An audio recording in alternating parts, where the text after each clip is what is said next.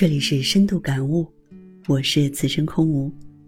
群处守住嘴，独处守住心，实际上是教人如何立身处世。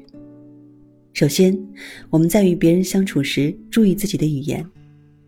与别人相处，夸夸其谈，似乎眼界开阔、知识渊博、积淀丰厚，岂不知给人的感觉却会是轻薄、肤浅。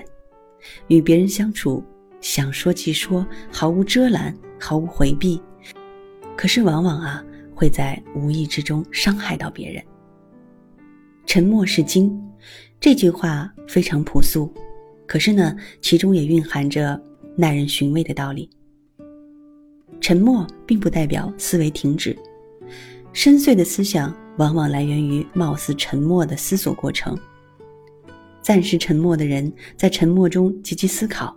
在听取中有效取舍，往往能抓住要害，点石成金，足见真知灼见，令人感佩折服。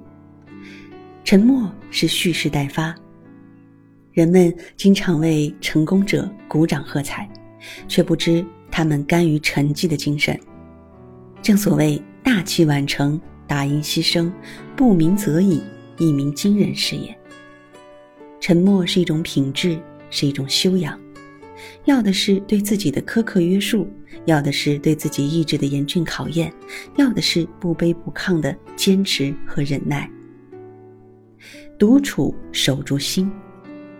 古人云啊：“君子之心照之天下，不可使人不知。”君子要坦坦荡荡。每当夜深人静的时候，独自内观其心。自己的真实面目就会浮现于眼前。善于内省，向自己深处去找原因，这样我们的境界就能够不断的得以提高，提高独处的质量，也就能够不断完善自我，提升自我，进而达到一个比较高的层次和境界。